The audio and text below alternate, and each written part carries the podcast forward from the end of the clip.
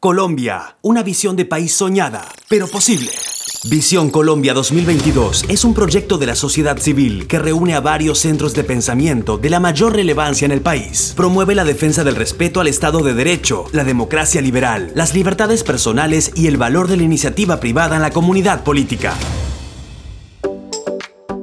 ¿Qué tal? Bienvenidos aquí nuevamente pensando en Colombia, con las mejores columnas de opinión de esta semana, que se las queremos compartir.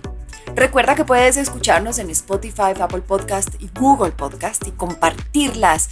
Si te gusta, si te parece interesante, pasarla a tu familia, a tus amigos y visita nuestras redes sociales de Visión Colombia. Lo puedes hacer ingresando a www.visioncolombia2022.com también nos puedes visitar en Twitter, en Instagram, en TikTok y por supuesto en Facebook. Hoy tengo una súper invitada. Alejandra Carvajal, ella ya nos había dado muchas ocasiones su columna, pero en esta ocasión se midió al reto de leerla y de comentar con nosotros. Alejandra, bienvenida, gracias por acompañarnos. Hola Ana María, muchas gracias por la invitación. Bueno, Ale, su columna se trata de qué? Bueno, mi columna hace un análisis de las últimas dos encuestas, la del Centro Nacional de Consultoría, que fue contratada por la revista Semana, para la cual yo escribo semanalmente, y la de Yanjas, que fue contratada por RCN y todos los medios aliados. Vamos. Entonces, esa es básicamente mi columna sobre eso. Adelante. Vale, entonces, la columna titula Las encuestas y sus grandes revelaciones. Las últimas encuestas del Centro Nacional de Consultoría y de Yanjas muestran a Petro victorioso con un 27%, seguido de Rodolfo Hernández con un 14%. La del Centro Nacional de Consultoría va más allá y muestra varias poderosas razones por las que Hernández podría ser el futuro presidente de los colombianos. La primera, que la centroderecha y derecha, que juntas constituyen un 42% de las preferencias, aún no tienen candidato claro siendo el exalcalde de Bucaramanga el más cercano a representarlas de existir una segunda vuelta. Otra razón muy importante es que Petro ya llegó a su techo, Rodolfo Hernández no. A Petro lo conocen el 95% de los encuestados y tiene una imagen desfavorable de 44%, mientras que el exalcalde de Bucaramanga es conocido apenas por un 52%. Las posibilidades que tiene de aumentar su favoritismo son inmensas Petro creció con maquinaria un 10% desde septiembre hasta enero. Hernández, sin mayores acompañamientos, en ese mismo lapso de tiempo un 9%. El discurso anticorrupción de Hernández ha calado más que el de otros candidatos, pues él tiene la ventaja de no pertenecer a ninguna coalición, partido o casa política. De TikTok en TikTok se ha posicionado como el segundo en las encuestas, con más posibilidades de crecer que cualquiera. Otro resultado interesante que arroja la encuesta del Centro Nacional de Consultoría es que el 40% de los simpatizantes de la Alianza Verde ya estarían con Petro, prefiriéndolo por encima de Fajardo. La alianza de Claudia López con el candidato del pacto histórico, al igual que en las elecciones pasadas, parece ser un hecho cuyo primer acto de campaña sería el nombramiento del secretario de Desarrollo Económico, reconocido miembro de la Administración de la Colombia Humana en Bogotá. Mermeladita. De acuerdo con la encuesta de Yanjas, el 66% de los bogotanos reclaman la militarización de la ciudad frente a posibles alteraciones del orden público provocadas por miembros de la primera línea. La alcaldesa se opuso a esta medida propuesta por el gobierno nacional, a pesar del clamor de la ciudadanía. Por lo que se entiende que al igual que su nuevo viejo aliado Petro, patrocina este grupo delincuencial con su permisividad. Según Yanjas, es justamente la inseguridad otro de los temas que empieza a ganar protagonismo en la contienda electoral, con un 16% a nivel nacional, tomando especial relevancia en Bogotá. La economía ocupa el primer lugar de las preocupaciones de los encuestados, representando un 25%, la corrupción el 20% y el desempleo el 15%. El efecto Aida Merlano en la coalición Equipo Colombia aún no es claro. Su relación con Alex Char Parece más un novelón de esos que deben estar ya comprando derechos RCN o Caracol que otra cosa. La señora es prófuga de la justicia, arropada por el régimen de Maduro. ¿Quién le cree? La investigación de la Corte Suprema de Justicia no menciona el nombre de Alex Char. Las encuestas no alcanzaron a medir el impacto de las declaraciones de Merlano, que posiblemente den una ventaja a Federico Gutiérrez, hasta ahora el más opcionado, según Yanjas, para ganar la consulta de la coalición Equipo Colombia. Las elecciones presidenciales están lejos aún, teniendo en cuenta que en política en una semana pueden presentarse hechos que den la vuelta por completo a los resultados. Solo resta esperar que varios candidatos que a estas alturas no tienen ninguna opción reaccionen y den un paso al costado y apoyen proyectos políticos que tengan futuro. De lo contrario, el populismo ganará para desdicha del pueblo colombiano.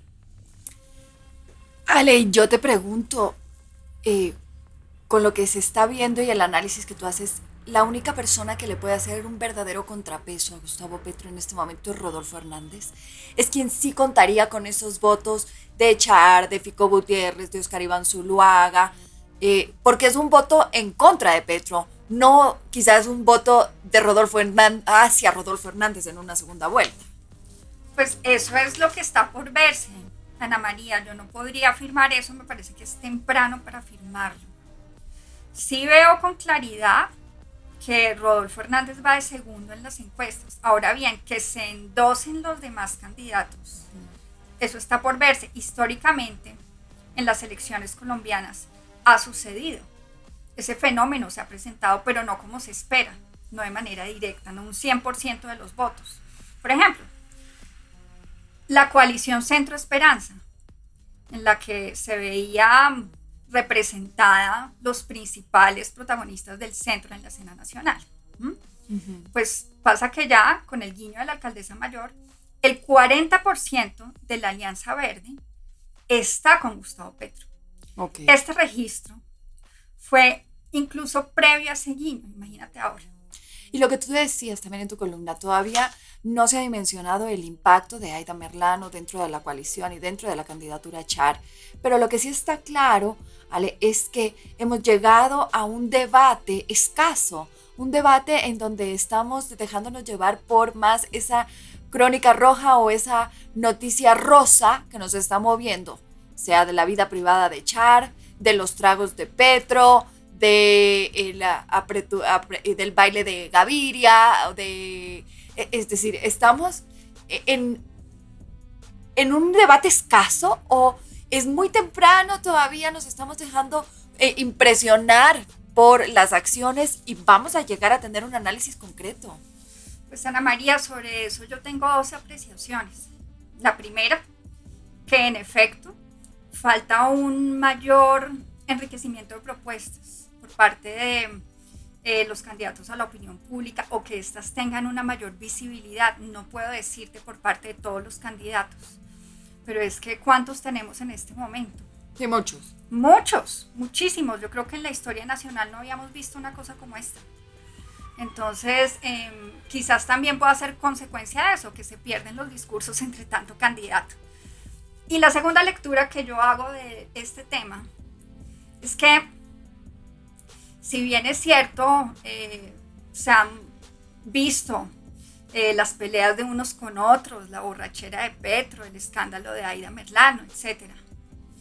Eh, la verdad es que los medios de comunicación están registrando lo que la gente quiere, ver. y quiere oír. O sea, los medios de comunicación registran lo que pueden vender. Y esto es lo que están vendiendo, esto es lo que está consumiendo la opinión pública desafortunadamente. Esa es la segunda lectura que yo hago sobre esto. Bueno, justamente hablando de tema político, vámonos a la columna que nos propone Juan Manuel Charri, abogado constitucionalista. Pacto de no agresión. Se pelean, se demandan, se arreglan y nosotros los seguidores, ¿qué? La revista Semana informó ayer sobre el acuerdo celebrado entre Gustavo Petro y Claudia López, alcaldesa de Bogotá, un pacto de no agresión para que cesaran las peleas dentro y fuera de las redes sociales discrepancias ideológicas y enfrentamientos por asuntos que competen a la capital del país. Al principio sus protagonistas no aceptaron la existencia del acuerdo, pero la revista constató que si tuvo lugar a instancias de la alcaldesa, pues en el Consejo de Bogotá contaba con la oposición del petrismo, entonces la estrategia consistiría en destrabar las iniciativas de la administración distrital. Así lo reconoció el jefe de gabinete, quien admitió haber tenido conversaciones con dirigentes de Colombia Humana y el Polo Democrático, y consideró que las diferencias con esos grupos políticos serían tramitadas de manera amable y democrática. El mismo Gustavo Petro, en otro medio de comunicación, confirmó la reunión y envió un mensaje de reconciliador. La ciudad de Bogotá se va a expresar y eso va a ser un mensaje político.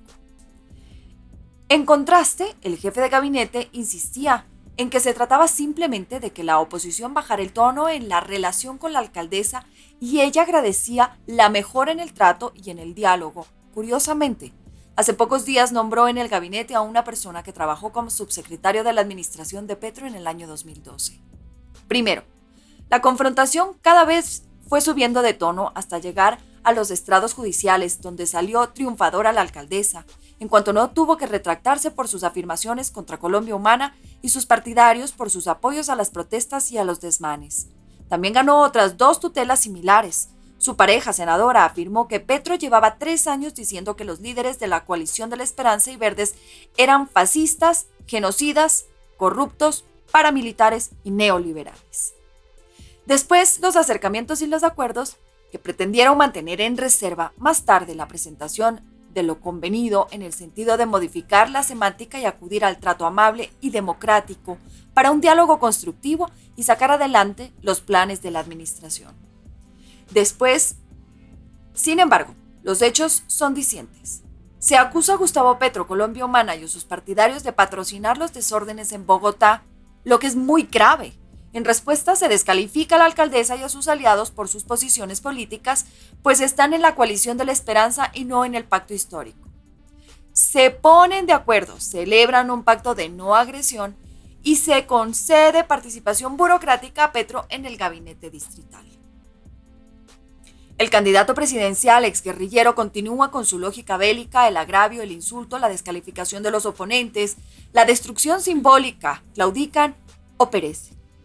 La alcaldesa, distinguida por su fuerte carácter y sus conductas frontales, cedió ante las agresiones, no valieron los triunfos judiciales, su denuncia sin resultado y el infractor agresor salió triunfador con participación burocrática y una tímida adhesión. ¿Qué hechos más lamentables que justifican el descrédito de la política? ¿Qué pacto histórico más triste que, que justifica la difamación para lograr temerosas alianzas? Que juzguen bien los lectores la forma en que estos personajes obtienen sus respaldos, no las palabras amables y democráticas que dicen pactar, sino sus comportamientos contradictorios e inconsistentes. Bueno, pues esta columna me parece que mm, es excelente y hace una radiografía de lo que está sucediendo en este momento entre lo que es el sector del pacto histórico representado por Gustavo Petro y la Alianza Verde representado por la alcaldesa mayor. Es un hecho completamente desafortunado y sin precedentes en la historia de Bogotá que una alcaldesa, en este caso Claudia López, participe en política como ella lo ha venido haciendo. Recordemos no solamente este episodio con Gustavo Petro en el, en el cual incluso envía a su secretario de gabinete para que hable con, con, la bancada y con los distintos miembros de la Colombia Humana. Sino también recordemos el trino que puso en contra de Oscar Iván Zuluaga por su campaña. De acuerdo. Entonces, eh, yo creo que estos son hechos que vale la pena la Procuraduría evalúe, porque la verdad la ciudad se encuentra completamente abandonada. O sea, la situación es lamentable, la inseguridad cada vez es peor. Alejandra, no sé si tú coincides conmigo, no es únicamente un no nos agredimos en época electoral, sino, como dice Juan Manuel Charri, vamos un poquito más allá. ¿Qué se está negociando por debajo de la mesa que vamos a llegar a saber y que vamos conociendo poco a poco, ¿no? Sí, bueno, eso solo lo mostrará el tiempo, No, lo cierto es que ellos nunca han dejado de ser amigos, como en la segunda vuelta, cuando Petro se, se enfrentó al presidente Duque y ella se le unió. Ellos eran aliados desde aquel entonces. Y otra vez lo son. Nunca han dejado de hacerlo. Entonces esas peleas que han habido entre ellos, pues ha sido una cosa realmente insignificante porque el plan siempre ha sido el mismo. Y entonces es importante tocar estos temas porque hay que hacer un llamado a la ciudadanía para que vean estos malos gobiernos lo que han traído a Bogotá. El de la Colombia humana, unos resultados de gestión pésimos. Y el de Claudia López, pues lo estamos viendo. Yo creo que hace mucho no teníamos un desgobierno como este. Entonces, qué valioso que se presenten columnas como la de Juan Manuel Charri. Bueno, y te quiero compartir la escrita por la presidenta de la Corporación Pensamiento Siglo XXI, María Elisa Uribe. Colombia no quiere el aborto. En discrepancia con la posición de una inmensa parte de la población colombiana, como lo confirma la encuesta Yajas, se llevará a cabo posiblemente la, deliberación de la Corte Constitucional de la demanda interpuesta en pro de la despenalización total del aborto, es decir, la solicitud de eliminarlo bajo cualquier circunstancia como delito del Código Penal. La respuesta a la pregunta concreta que en oportunidad hace la reciente y última encuesta de Yanjas referida a ¿Usted está de acuerdo con la despenalización absoluta del aborto? En una muestra de 1.225 colombianos de 60 municipios del país deja una postura muy clara. El 68% dice que no. A esto se suma el medio centenar de recusaciones que se presentaron en cortos 15 días contra la, posible posición parcializada de uno de los magistrados que debía decidir sobre la demanda, que señala el vigor de una fuerza que no quiere la despenalización y el aborto. Incluso al interior de la sala, la misma decisión de los togados tiende a estar empatada o cambiar. Entonces, el interrogante es simple y se circunscribe al límite de las atribuciones de la Corte Constitucional, incluidas la del conjuez, que debió escogerse por cuenta de las recusaciones a la imparcialidad del magistrado Linares. En su guarda, en su guarda de la en, guarda de la integridad de la Carta Política y de su supremacía, pues la Corte Constitucional decidir, puede la Corte Constitucional decidir sobre la despenalización del aborto al margen del deceso de la gran mayoría, visto, por ejemplo, a la luz de la encuesta o hasta dónde es vinculante esta y otras fuentes frescas de información que le indican al parecer más general. Sin lugar a duda, el mecanismo más directo y transparente sería el de acudir a la consulta popular para que la ciudadanía definiera directamente su posición frente al aborto, aunque en realidad por el mismo resultado de la encuesta no exista, como se pinta, una alta controversia y sea contundente la respuesta. La consulta popular la han hecho otros países. Exige unos porcentajes mínimos para habilitarla. De uno u otro lado, incluso al interior del legislativo, se ha optado por dejar pasar, dejar hacer, antes que coger el toro por los cachos, y por esto recae el tema del aborto en la Corte Constitucional y más aún en conjueces. Tal vez esta consulta popular no se ha hecho por el temor popular, no se ha hecho por el temor a perder en las urnas, siendo más contraproducente un fallo en contra de las convicciones de la mayoría. El aborto, más allá de la idea de tratarlo como sujeto a la intimidad de cada cual, es un asunto de profunda trascendencia nacional, porque tiene que ver con el derecho a la vida. Ese es su sustento. Es la propia carta política la que imprime a la vida a pesar de nuestras historia de violencia, la connotación de inviolable y como tal la de la mayor jerarquía, el artículo 11. La vida es sagrada, es el hilo conductor que obliga a los jueces y conjueces a medir su decisión en empatía con la nación. María Alejandra, yo veo aquí un tema muy interesante, un tema que es polémico, que se viene a debatir justamente ahora en campañas electorales, que se viene a mover, pero que nadie quiere marcar una posición porque quiere congraciarse con unos y con otros, no distanciarse de unos ni de distanciarse de otros. Y tal vez como dice María Elisa, no es lo ideal llamar a una consulta y que sea la gran mayoría la que defina. Pues es muy complicado hablar del tema del aborto en, un país como Colombia, confesional de alguna manera. Em, es una posibilidad la que analiza la doctora María Elisa. Yo pienso que em, sí podría tener lugar y habría que evaluarlo. Ahora bien, de momento tenemos que ceñirnos a la postura de la Corte Constitucional y sus conjueces. Y esa será ley hasta que se haga algo más, como por ejemplo esta consulta a la cual ella invita. Sí, pero no fue más fácil, el, en, el Congreso decidieron no tomar la decisión, porque no sería políticamente bien visto para todos, los, para todos sus electores. Es decir, como que aquí nadie quiere afrontar una posición radical sobre lo que ellos creen, sin decir que está bien y que está mal. Y estamos en manos de unos jueces que tendrán, sí, que definir por sobre quizás una mayoría. Bueno, pues esas son las reglas del juego. ¿no? Y nuestra democracia está cimentada bajo estos principios y así es como opera. Entonces deberemos esperar, debemos esperar el fallo de la Corte Constitucional sobre este particular. Otro de los temas eh, que se ha hablado mucho durante esta semana es el tema del glifosato. Y Andrés Espinosa justamente hace su columna con referencia a esto y dice la parábola del glifosato. El glifosato fue sintetizado por primera vez en 1950 por el químico suizo Henry Martin de la empresa Silag.